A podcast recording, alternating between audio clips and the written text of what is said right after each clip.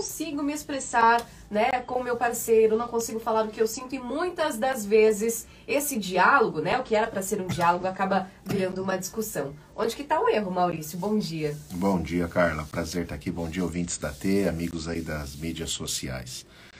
Carla, a gente tem falado muito tempo aqui, né, já algumas entrevistas sobre como se comunicar, correto?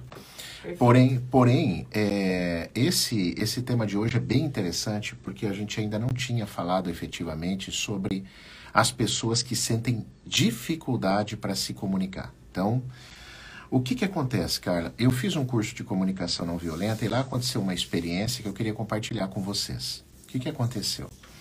O professor deu uma dinâmica para fazer a dois né? Um exercício para fazer a dois.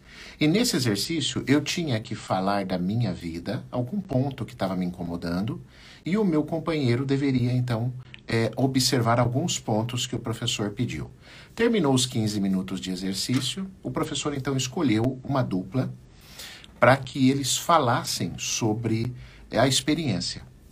Aí o senhor, um senhor ali de 40 e poucos anos, virou e falou assim: Eu não consegui falar. Aí eu tive dificuldade para falar. Aí o professor estranhou, perguntou para ele de novo o quê?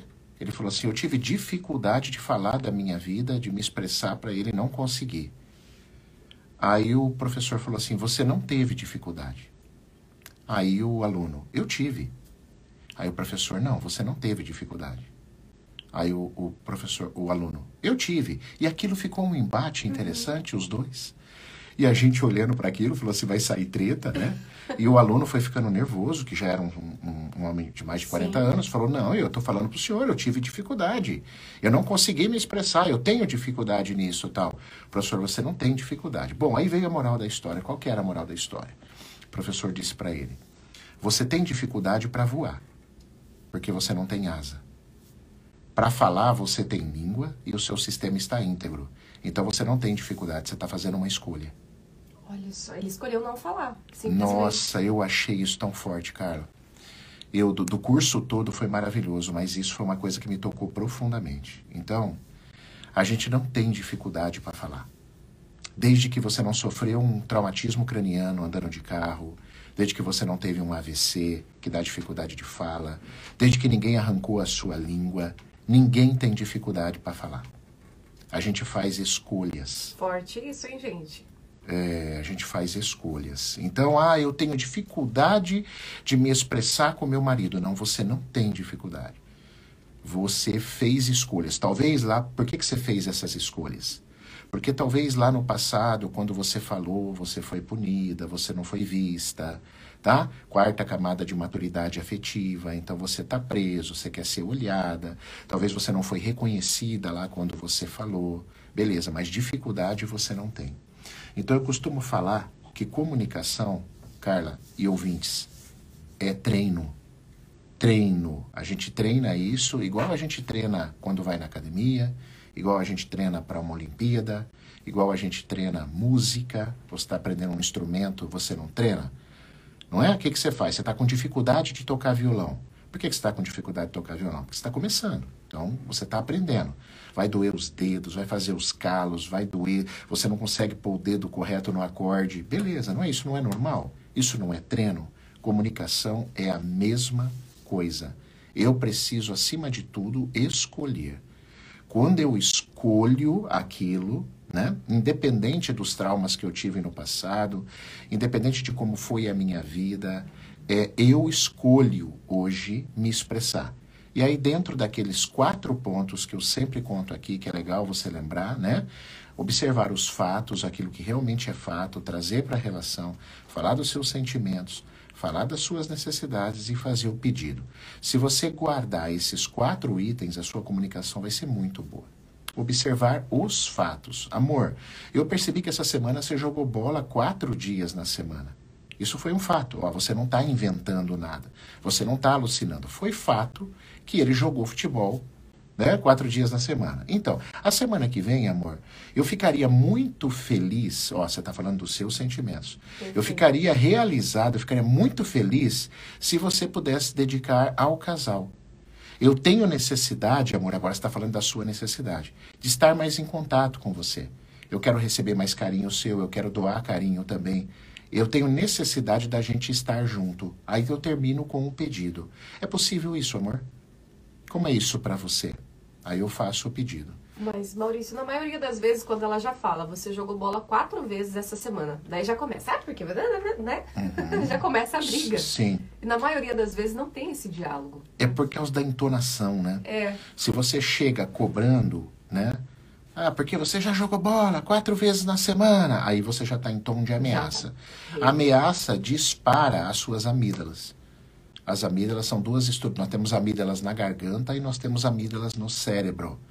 Dispara as suas amígdalas cerebrais quando você se sente ameaçado. É um mecanismo de defesa. Ali acabou o diálogo, tá?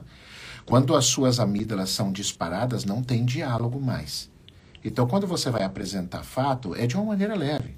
Amor, eu estava observando aqui e eu, eu sei que você gosta muito de futebol. Essa semana você jogou quatro vezes, né? Olha só, eu não estou com ameaça, eu não estou com alteração de voz, eu não estou colocando cobrança. Eu estou apenas apresentando um fato, né? Então, a semana que vem, amor, eu ficaria muito feliz se a gente pudesse estar junto mais.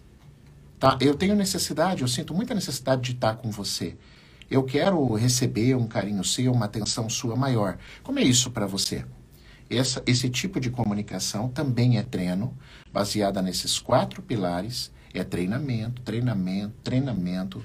Vocês precisam estar focados nisso. Agora, aprenda uma coisa: ninguém, a não ser que você tenha um problema neurológico sério, é, tem dificuldade para falar. Você está fazendo uma escolha baseada nos seus traumas de infância tá? É, você está baseado em algum trauma de infância onde você foi reprimida com a comunicação, onde você foi envergonhada, se sentiu humilhada ou humilhado quando você falou. Então tá lá, pode, pode fazer uma, uma leitura lá da tua infância que você vai encontrar alguma coisa ligado com a fala, beleza? Mas veja bem, esse trauma foi quando você era criança. Hoje você é uma pessoa adulta, hoje você pode se defender, hoje você pode se posicionar. Então, esse treinamento da comunicação é uma escolha. E sem falar também, para concluir, Carlinha, que o seguinte, os, o, normalmente a pessoa quando não se comunica, ela está se sentindo insegura, tá? Perfeito. E quando ela está se sentindo insegura, é, ela também tem medo de falar.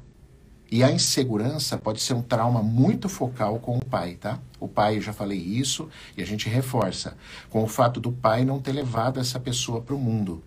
Então, às vezes, eu sou mais inseguro, eu me sinto mais inseguro para dar sequência no meu processo. Então, como é que eu supero isso? Posso fazer terapia, posso buscar ajuda para reforçar essa segurança, mas no fundo, no fundo, cara, escolha.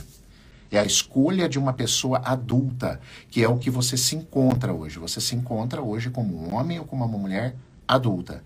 Então é acolher sua criança em oração, em meditação antes de você dormir e tocar a tua vida e fazer as novas escolhas, Carlinha.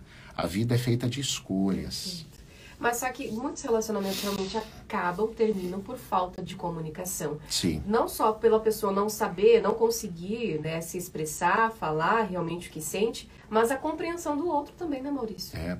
Eu falo, Carla, que hoje a maior separação, causa de separação, porque pelo que eu observo em clínica e em conversas, é a falta de empatia. Empatia. É. A comunicação não vem em primeiro lugar. Comunicação estaria ali no segundo lugar, na minha Sim. percepção. A falta de empatia de eu estar numa relação, me pôr no lugar do outro, eu ter a vontade de atender as necessidades da minha mulher, o que é importante para ela, e ela, minha mulher, entender o que é importante para mim, isso para mim é o que causa mais.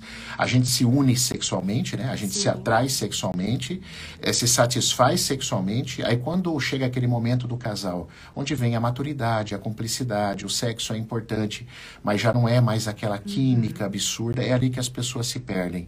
É ali que você deixa de ter empatia, é ali onde cai nas representações. A mulher às vezes representa a mãe, aí o marido está no pai, aí perde a empatia. Aí você não está mais afim de atender tua mulher nas necessidades, a mulher mesma coisa para o homem, ou vice-versa. E ali o casamento começa a degringolar. Porque aí, para piorar, aí vem a comunicação. Vem a comunicação. Ninguém conversa, ninguém fala sobre isso, ninguém entende sobre isso, e aí a tendência do relacionamento é encerrar. Até aí, tudo bem, ah, Maurício, Maurício, mas ciclos não acabam, relacionamentos não acabam? É, mas quando acaba dessa forma, você achando que vai ter uma pessoa ideal para você, é aí que você vai cair do cavalo. Era uma É expressão antiga.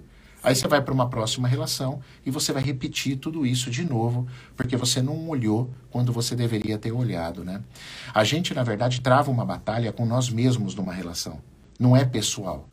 Quando você tem uma relação de marido, mulher ou namorado, nunca é pessoal. É um desafio seu com as suas próprias sombras, porque você projeta no outro a sua própria dor. Então, quando a gente traz essa consciência, as coisas costumam funcionar melhor, cara. Muito bem. Para quem quer saber mais sobre o assunto, falar com você também dire- diretamente, Maurício, onde eu te encontro? Olha, me encontra no Instagram. Aliás, todas as minhas site, Instagram e YouTube, Maurício Valente Oficial, tá, pessoal? Amanhã, cara, se você me permite rapidinho, Claro. nós temos uma, uma reunião importante para você que deixou a lista no, no, no lançamento do curso de reprogramação biológica. Se você está aí na live e tem interesse de participar desse grupo, é, estar nessa reunião, eu vou explicar tudo, tirar todas as dúvidas sobre a próxima turma que vem agora em julho.